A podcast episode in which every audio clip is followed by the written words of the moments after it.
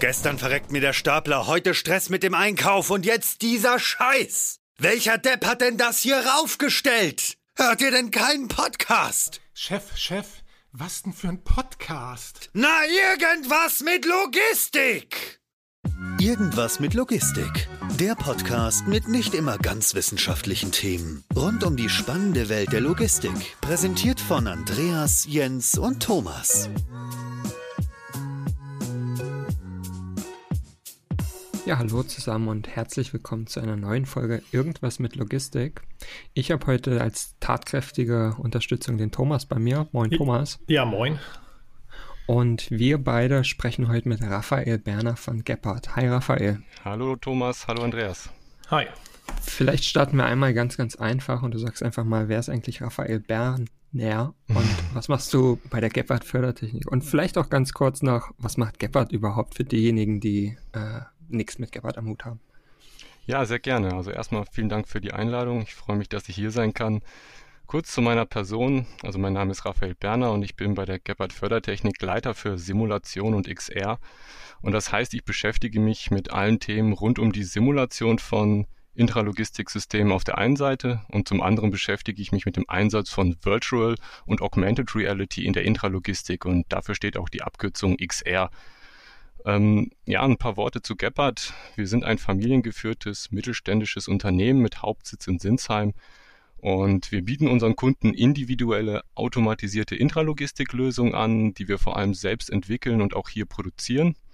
Und dazu gehört alles, angefangen bei der Fördertechnik über die Lagertechnik bis hin zu unseren neuen fahrerlosen Transportfahrzeugen. Und neben dieser ganzen Hardware bieten wir natürlich auch die passenden Softwaresysteme an, um so ein automatisiertes Lager vollständig zu betreiben. Naja, und zusätzlich sind wir auch äh, sehr viel im spannenden Bereich der Digitalisierung unterwegs und das zeigen wir zum einen, indem wir bereits Lösungen anbieten wie unsere IoT-Plattform, aber auch in verschiedensten Pilotprojekten, wo wir neue Technologien ausprobieren in der Intralogistik, wie beispielsweise heute, äh, worüber wir auch sprechen werden, im Bereich Augmented Reality. Das ist eine super Zusammenfassung. Danke erstmal dafür. Und du hast schon viele Sachen angesprochen, wo ich sagen würde, da könnten wir auch drüber sprechen. Und du hast passenderweise aber auch schon mal die, die Brücke geschlagen, worüber sprechen wir heute. Wenn ich jetzt die Überschrift, die ich mir notiert habe, für unsere heutige Folge angucke, dann gibt es vermutlich viele Fragezeichen. Die lautet nämlich AR am G2P-Platz. äh, super, super Abkürzung. Vielleicht willst du da einmal noch ein bisschen Licht ins Dunkel bringen. Vielleicht kannst du auch einmal, du hast auch über Augmented und Virtual Reality gesprochen. Vielleicht können wir da einmal kurz die Abgrenzung machen. Was ist eigentlich was und mhm. worüber mhm. sprechen wir jetzt eigentlich? Ja, also ich fange einfach mal bei Virtual Reality an. Äh, das ähm, wird meistens dann, also sind beides das, die Medien, die diese beiden Technologien nutzen, das sind Brillen. Und bei Virtual Reality ist es so, dass ich eine Brille mir aufsetze und in eine virtuelle Realität abtauche. Das heißt, alles, was ich dann sehe, ist rein virtuell. Äh, bei Augmented Reality ist es so, dass ich eine Brille aufsetze, noch ganz da durch die Brille durchgucken kann, wie durch eine Lesebrille. Zusätzlich werden mir aber Informationen in Form von äh, 3D-Objekten, aber auch 2D-Informationen angezeigt in meinem Sichtfeld, die zu meiner Umgebung passen. Also so die Umwelt wird sozusagen angereichert mit Informationen. Und mhm. ja. Ich könnte mir, ich könnte mir beides total spannend in der Logistik vorstellen, aber vermutlich ist die virtuelle Realität äh, nicht unbedingt das, was man äh, erleben möchte, wenn man über Produktivität und so weiter sprechen möchte an einem Goods-to-Person-Platz. Also das G2P steht für Goods-to-Person-Platz, Ware zum Mann-Platz. Und da habt ihr ja gemeinsam mit dem Fraunhofer IML ein spannendes Pilotprojekt gestartet. Vielleicht kannst du einmal ein bisschen erörtern, wie es eigentlich dazu kam und, und worum es da geht. Ja, also genau, das Projekt, äh, wie du sagst, ist eine Kooperation mit dem Fraunhofer IML aus Dortmund. Und ähm, ein Ziel war es überhaupt, eine AR-Brille an so einem Ware zur Person, also Goods-to-Person-Arbeitsplatz äh, zu implementieren und ein stationäres Terminal, was sonst dort eingesetzt wird, zu ersetzen. Und äh, gleichzeitig sollte dann noch eine Studie durchgeführt werden, um die kognitive Ergonomie. Das heißt, solche Faktoren wie, ähm, wie ist die Arbeitsbelastung mit so einer Brille, wie äh, ist die Benutzerfreundlichkeit, wie ist aber auch die User Experience mit so einer Brille an so einem Arbeitsplatz, um das alles so ein bisschen zu untersuchen. Und, wie ist, und ich könnte jetzt ganz platt fragen, wie ist denn das Ergebnis? Also vermutlich ist es ja kein Ja-Nein-Ergebnis. das ist es, nicht, ist es äh, nicht. wenn wir da, genau, wenn wir da schon ein bisschen was vorweggreifen wollen, also es mhm. äh, gibt äh, sehr viele Faktoren, die da untersucht und abgefragt wurden unter den Probanden. Also bei dieser Studie haben jetzt äh, zwölf Personen teilgenommen äh, bei uns hier im Unternehmen. Und wir haben dann halt die jeweils eine Stunde am stationären Terminal arbeiten lassen und eine Stunde dann mit der Brille ähm, mhm. am gleichen Arbeitsplatz, also unter den gleichen Bedingungen. Und ähm, ja, es gibt so Faktoren wie die Usability zum Beispiel. Das ist natürlich alles auf diesen Kommissionierprozess bezogen. Da liegt jetzt das stationäre Terminal zum Beispiel vorn, aber mhm. die Brille ist jetzt auch nicht weit abgeschlagen, was eigentlich für uns ein mhm. positives Anzeichen ist bei der äh, bei dem aktuellen Stand der Technik, wo diese Brillen ja sind, äh, ist das schon gar nicht schlecht. Das heißt, die Implementierung, die wir dort vorgenommen haben, hat sehr gut funktioniert. Wir, haben, wir hören natürlich ja auch immer sehr viel so aus, der, aus dem Bereich Logistik. Ähm, Gibt es ja nun sehr viele mittlerweile sehr viele Möglichkeiten von, Variable, äh, von diesen sogenannten Variables, also sprich auch so Pick by Voice und so weiter oder auch irgendwelche anderen Geräte, die man so am Arm trägt und so, mhm. ähm, die ja natürlich dann auch irgendwann nach einer Zeit sehr störend wirken können für den, für den Mitarbeiter. Du hast jetzt davon gesprochen, das waren, äh, was sagtest du, zwölf äh, genau. äh, Leute, ja, mit denen ihr das Probanden. getestet habt und dann irgendwie eine Stunde oder sowas. Äh, genau. Wie ist ist denn, wie ist das bei denen angekommen, ähm, einmal in, in, der Zeit? Also gerade so diese ähm, Tragbarkeit und so weiter oder Störanfälligkeit oder, oder das, das Gefühl überhaupt so eine Brille aufzuhaben. Und gab es ja auch da, sage ich mal, sogar ein, insofern Langzeittest, dass man mal so einen ganzen Arbeitstag, also acht Stunden da irgendwie was mitgemacht hat? Ähm, ja, also insgesamt kann man zusammenfassen, dass diese Brille doch vom Formfaktor und auch vom Gewicht noch relativ störend ist. Also, äh, in, ja. dass man, dass die meisten Probanden konnten sich jetzt nicht vorstellen, ähm, sie den ganzen Arbeitstag, also die äh, zu, äh, zu tragen. Ähm, eine Stunde war vollkommen okay. Sie haben, die meisten haben auch mhm. angegeben, mhm. so zwischen anderthalb und drei Stunden. Das können Sie sich vorstellen. Jetzt muss man dazu sagen, wir haben ja eine Brille genommen, die auch wirklich ähm, relativ groß ist im Vergleich zu anderen AR-Brillen auf dem Markt. Ähm was heißt, was heißt groß? Jetzt mal so verglichen mit einer normalen Brille. Also ich bin auch Brillenträger, die ist mhm. jetzt, sag ich mal, normal groß. Ist das jetzt irgendwie so ein, wie eine Skibrille oder, oder was? Ja, das, das, das trifft ziemlich gut. Also oh, genau. Echt? Also okay. ja, das ist eher Richtung, ähm, also jetzt, es ist keine Skibrille in dem Sinne, aber es ist eine Brille, die hat Sensorik verbaut, um den Raum zu erkennen. Also, ja, weil wir okay. haben jetzt keine AR-Brille genommen, die bei Person-zur-Ware-Kommissionierung verwendet wird. Dort werden ja auch äh, immer mehr ähm, ja. Pick-by-Vision-Installationen ähm, realisiert. Und ja, genau. diese Brillen, die haben ja so ein kleines Display im Sichtfeld. Und auf diesem Display werden mir Informationen angezeigt. Und egal, wo ich hinschaue, sehe ich erstmal diese Informationen, weil die ja permanent in meinem Sichtfeld sind. Das ist wie so ein kleiner mhm. Monitor, den ich da quasi angebracht habe.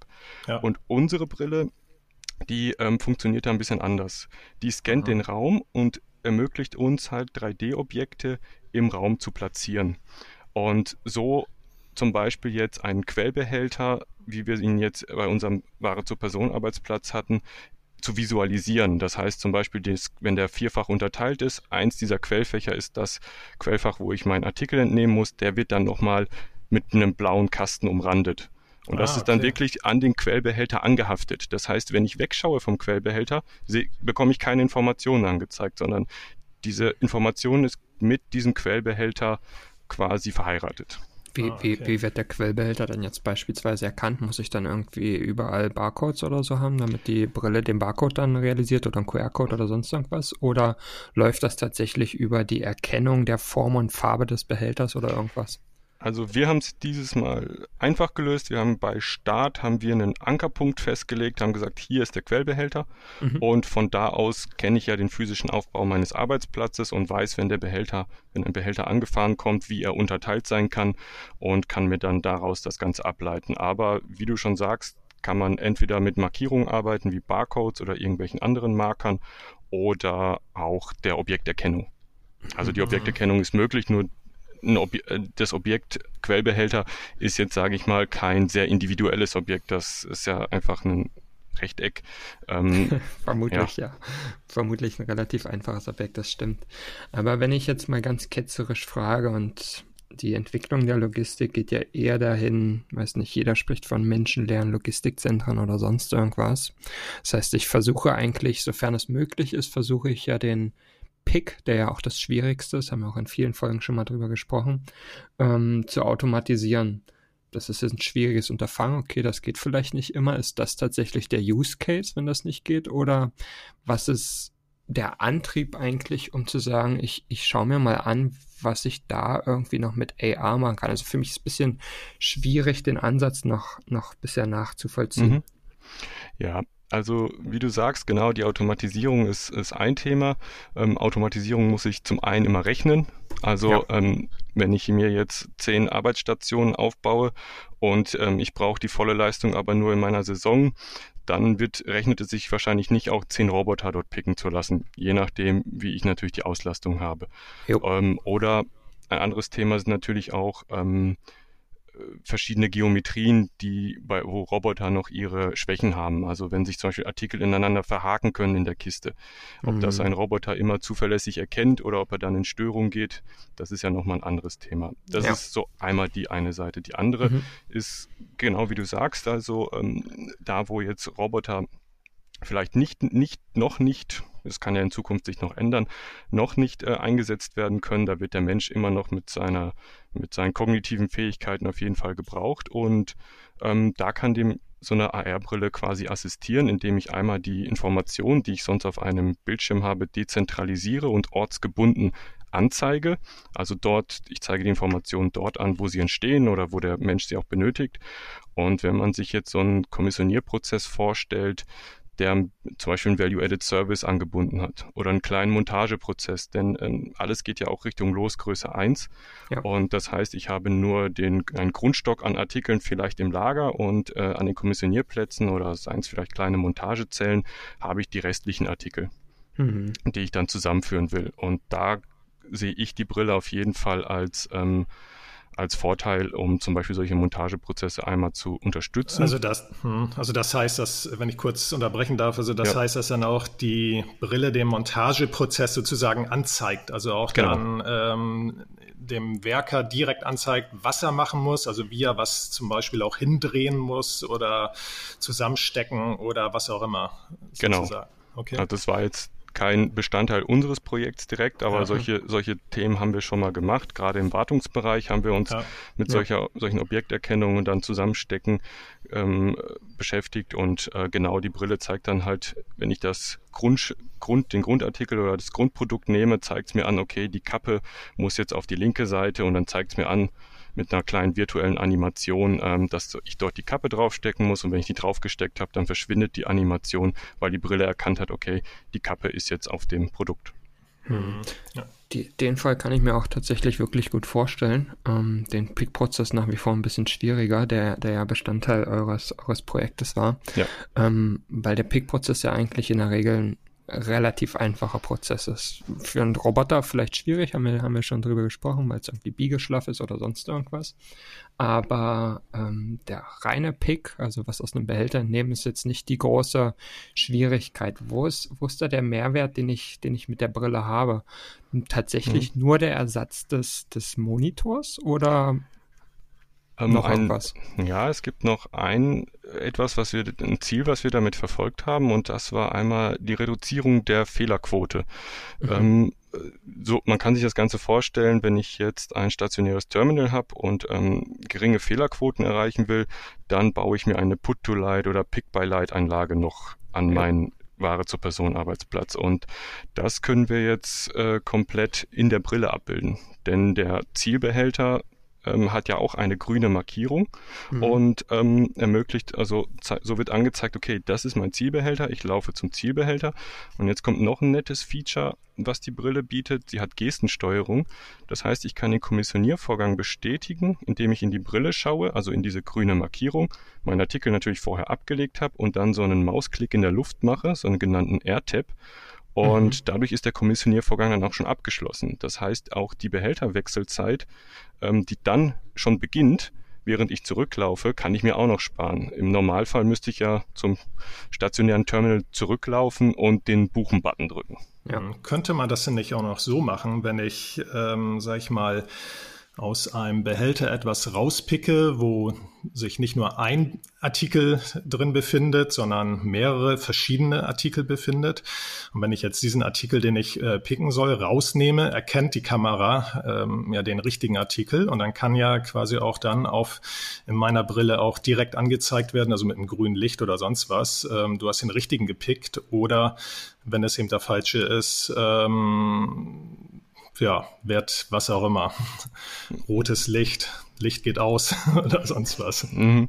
Ja, das sind auf jeden Fall denkbare Erweiterungen, ähm, die für uns auch sehr interessant sind und mit denen wir uns auch beschäftigen. Also es ist einfach das generelle Thema Objekterkennung.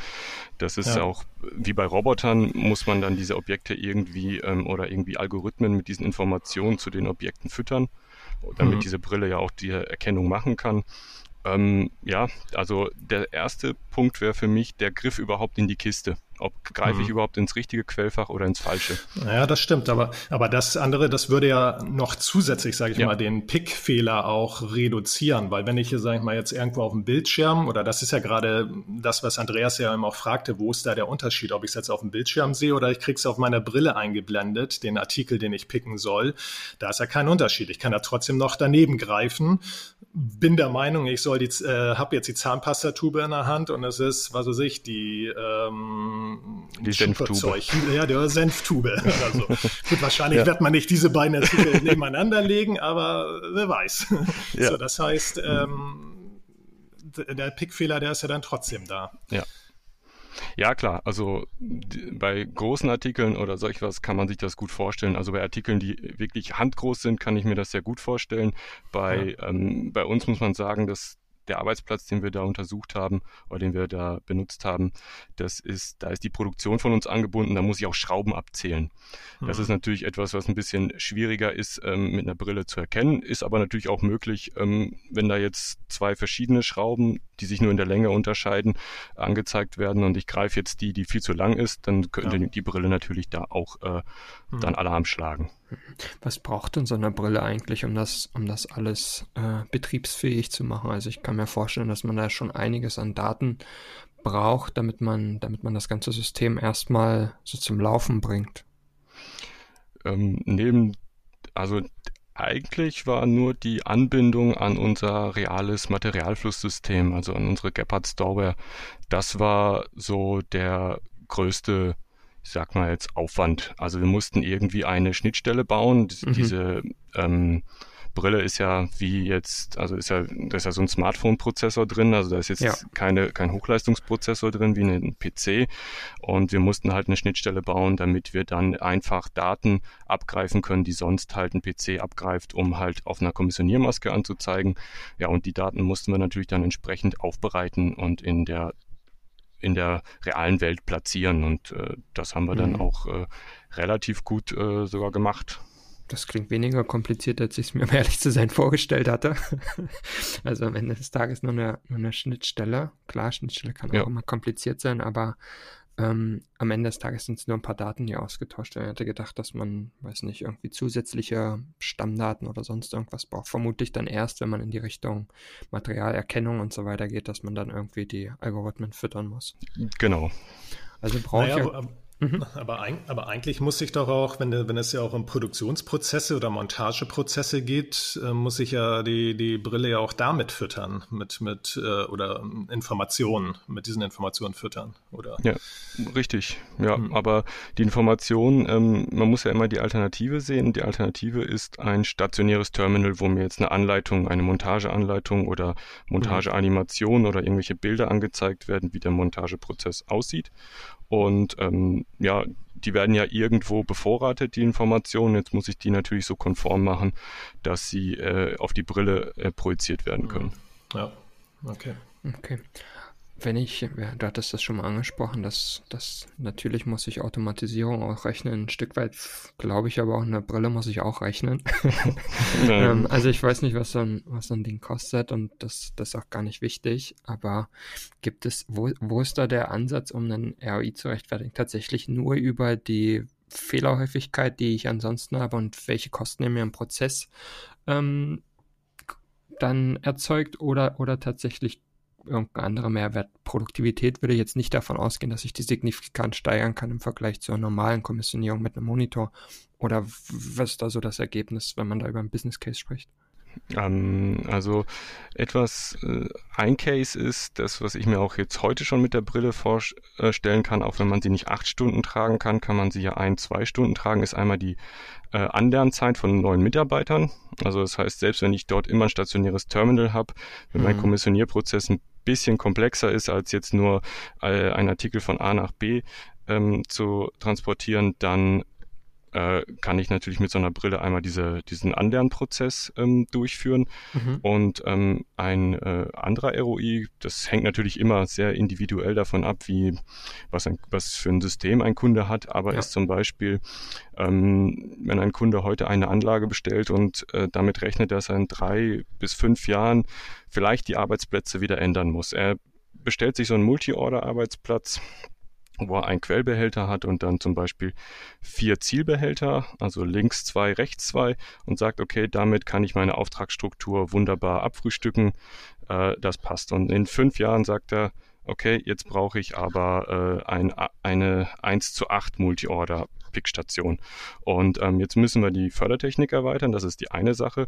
Ähm, aber er kann ja auch, und äh, wenn er ja auf hohe Prozesssicherheit äh, Wert legt, dann hätte er jetzt so ein Put-to-Light-System gebraucht, was ebenfalls erweitert werden muss. Und das würde ich ja auch mit der Brille quasi ähm, erschlagen, indem ich ja nur die Kommissioniermaske in der Brille anpasse und so auch weiterhin ähm, halt mir die Kosten bei der Erweiterung sparen kann. Mhm.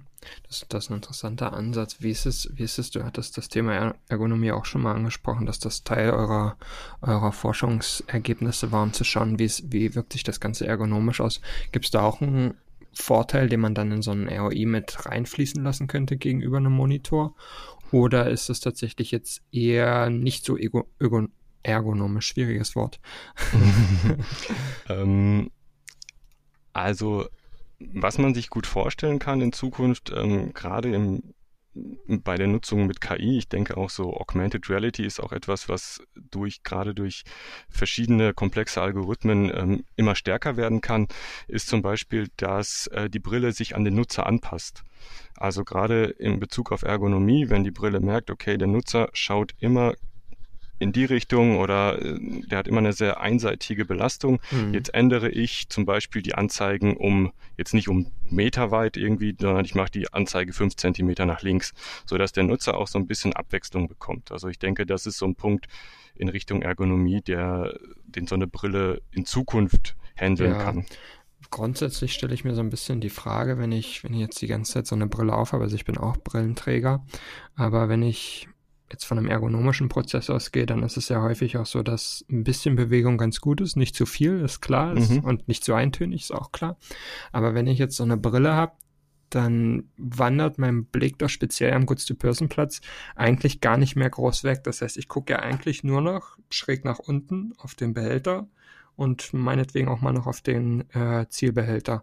Das heißt, ich bewege meinen Kopf eigentlich gar nicht mehr so viel, als wenn ich jetzt beispielsweise einen Monitor habe, wo ich ab und zu mal noch hochgucken muss. Ist das nicht eigentlich ein Nachteil für die Brille? Ähm, ich könnte natürlich auch die Anzeige, die mir anzeigt, welchen Artikel ich entnehmen muss, höher stellen, so auf die Höhe des Monitors. Also ich kann ja, ja trotz, trotzdem die Hardware sparen, habe trotzdem meine die angesprochene Prozesssicherheit und kann das zum Beispiel auch ähm, sehr individuell an den Nutzer anpassen. Also ich könnte den Nutzer zum Beispiel ein Nutzerprofil anlegen lassen, und mir dann die Anzeigeelemente, die statisch sind, also die jetzt nicht unbedingt an einen Zielbehälter oder Quellbehälter gebunden sind, mhm. irgendwie irgendwo im Raum platzieren, so dass der Nutzer sagt, ja, das ist, äh, so habe ich dann die ähm, ausreichende Bewegung. Mhm. Also wenn, wenn ich da nochmal auch zum Thema Ergonomie äh, eingreifen darf, ähm, auch gerade auch was die Größe der Brille angeht, hattest du jetzt ja noch davon gesprochen, dass sie sehr groß ist. Ähm, gibt es dann da auch Bestrebungen oder gibt es garantiert, die irgendwie zu verkleinern? Also ähm, ja, oder wie, wie klein kann man es machen, sage ich mal so? Was ist da, äh, was sind da so die, die Zukunftsaussichten dahingehend? Ja, also ich Ähm, also es gibt jetzt zum Beispiel von der äh, HoloLens, die wir verwendet haben, äh, gibt es mhm. schon eine zweite Generation, die deutlich komfortabler sein soll, ein besseres Gewichtsverhältnis von, also momentan ist die Brille, die wir eingesetzt haben, sehr frontlastig, also diese ganze Mechanik und Sensorik ist halt mhm. halt vorne. Ähm, jetzt ist es halt über den Kopf verteilt und auch, ähm, die haben auch deutlich die, das Gewicht reduzieren können. Also das ist etwas, mit äh, dem wir dann schon mal wahrscheinlich besser arbeiten können. Ähm, ich gehe aber schon stark davon aus, wenn man sich die Entwicklung im Bereich auch Smartphones anguckt oder ähm, nehmen wir Computer und Laptops, wie klein die in den letzten Jahren geworden ja. sind, ähm, dass die AR-Brillen eine ähnliche Entwicklung machen werden. Also ähm, es gibt bisher ja auch noch nicht so viele Hersteller und gerade die großen Tech-Konzerne halten sich ja auch noch zurück. Die warten auf den richtigen Moment und mhm. werden dann wahrscheinlich auch dort ähm, mit neuen Lösungen kommen. Ähm, Du sagtest HoloLens, was kann ich mir darunter vorstellen? Also Kontaktlinsen oder wie? Nee, das ist das Produkt von Microsoft, oder? Genau, also das ah, ist die Brille, die wir eingesetzt haben. Ah, das ist, die heißt so. Okay. Und ähm, die heißt okay. HoloLens, weil ich äh, sozusagen holographische Inhalte angezeigt bekomme. Ah, also alles klar. Objekte in meinem Raum, okay. die virtuell sind. Ah, okay. Thomas hat das ja jetzt schon mal äh, angesprochen mit, mit der Zukunft der ganzen Geschichte. Das Ergebnis eures, eures Projektes mit dem, mit dem EML war ja eigentlich so eine Checkliste. Ne? Also was ist, was ist eigentlich wichtig, wenn es, wenn es auch um, um den Einsatz der Datenbrille geht? Was sind denn da so die konkreten Ergebnisse? Also was ist tatsächlich wichtig? Ähm, also die Checkliste die orientiert sich sehr stark an den Grundsätzen der Dialoggestaltung, also an Normen, die in den DIN-Normen zum Beispiel festgehalten sind.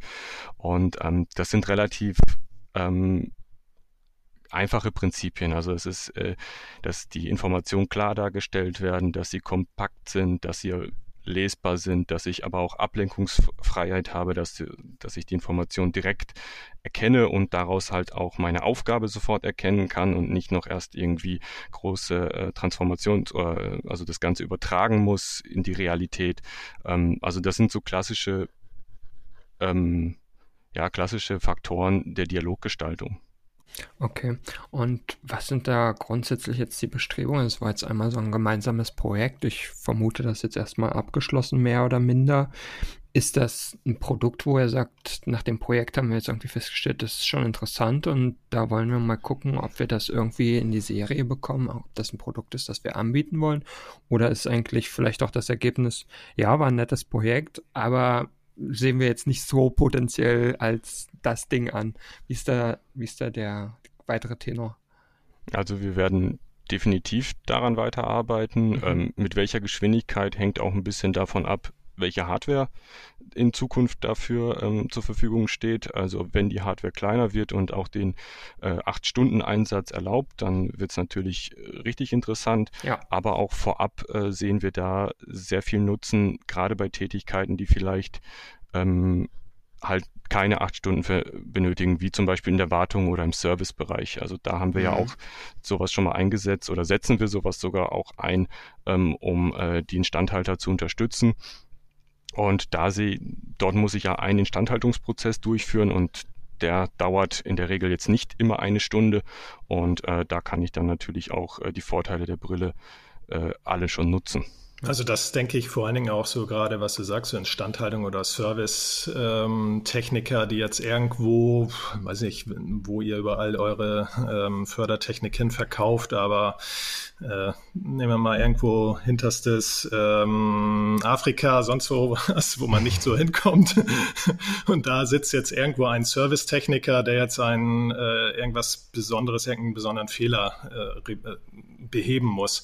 Und wenn der jetzt mit Hilfe so einer Datenbrille ähm, entsprechend geführt wird in seinem Prozess, hat das ja sicherlich auch äh, auf jeden Fall ja ähm, seine Vorteile. Also äh, ich meine, sonst äh, heutzutage muss da gegebenenfalls jemand hinfliegen, um einen komplizierten Fehler zu, zu beheben und so kann der da vor Ort seine, seine mhm. Arbeit tätigen. Ja, oder noch besser, der Fehler ist gar nicht so kompliziert. Oder so. Nur es wird aneinander vorbeigeredet oder halt man hat vielleicht eine andere ähm, Begriffsdefinition von äh, ja. äh, irgendwelchen Teilen und ähm, dann wird genau. daraus ein komplizierter Fehler gemacht und ähm, ein Monteur oder ein Techniker von uns fährt raus und ja, zieht eine Schraube fest, zieht einen Riemen straff und ähm, das Ganze läuft wieder. Ja, genau. Und ähm, genau, ja, also da setzen wir auch die äh, unsere Smart Glass ein. Also da haben wir schon so eine Remote-Lösung, die Ach arbeitet, so. die okay. arbeitet jetzt jetzt ähm, nicht auf Basis der Brille, die wir jetzt hier untersucht haben, sondern zum Beispiel auf der Basis, wie jetzt zum Beispiel solche Personen zur Ware kommissionieren. Hm. Ähm, wie bei der Person zur Ware Kommissionierung. Also das ist eine Brille, ja.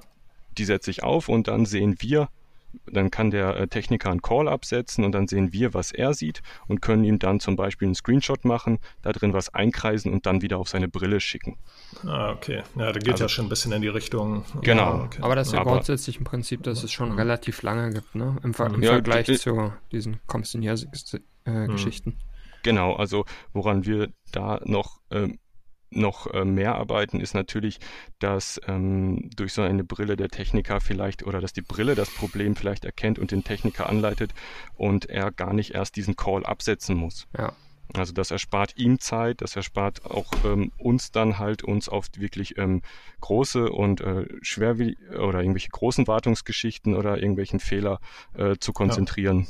Ja. Ähm, jetzt hatten wir über diese, diese Brille gesprochen und das ist für viele vielleicht, die, die, das, die das einmal hören, relativ abstrakt. Ich glaube, du hattest im Vorgespräch gesagt, auf der Logimat kann man sich das das erste Mal dann auch in Live und Farbe bei euch angucken, richtig? Vielleicht kannst du dazu noch ein bisschen was sagen. Ja, genau. Also wir werden auf der Logimat auf unserem Stand ähm, in der Halle 5 werden wir einen Kommissionierarbeitsplatz in ähnlicher Weise mit so einer Brille ausstatten. Mhm. Und dann kann man das Ganze auch mal live nacherleben oder sich anschauen. Also man wird auch sehen, was die kommissionierende Person dann sieht. Also man muss jetzt nicht zwingend die Brille selber aufsetzen. Ähm, das gleiche werden wir aber auch auf dem Fraunhofer IML-Stand ebenfalls präsentieren. In etwas abgewandelter Form, also eine andere Arbeitsplatzkonstellation, aber auch ähm, ähnlich wie das, mhm. was wir in der Studie gehabt haben. Und auf irgendeinem Forum sprichst du auch noch ein bisschen dazu, ne? Wann ist genau, das? also genau, am Donnerstag, äh, also am dritten Tag der Logimat, äh, gibt es das Fraunhofer IML-Forum zur Mensch-Technik-Interaktion. Mhm. Und äh, genau da werden wir dann das ganze Thema nochmal präsentieren. Sehr gut, das heißt, jeder weiß schon mal, zumindest jeder, der das gehört hat, weiß schon mal, wo er sich informieren kann. Ganz so leicht kommst du aber hier noch nicht raus. Und zwar habe ich noch so ein, zwei Fragen und die gehen eher in deine persönliche Richtung. Jetzt machst du Simulation und XR. Klingt erstmal total äh, abstrakt und spannend. Aber wie bist du denn eigentlich zur Logistik gekommen? ja, ja, das ist, das ist eine berechtigte Frage.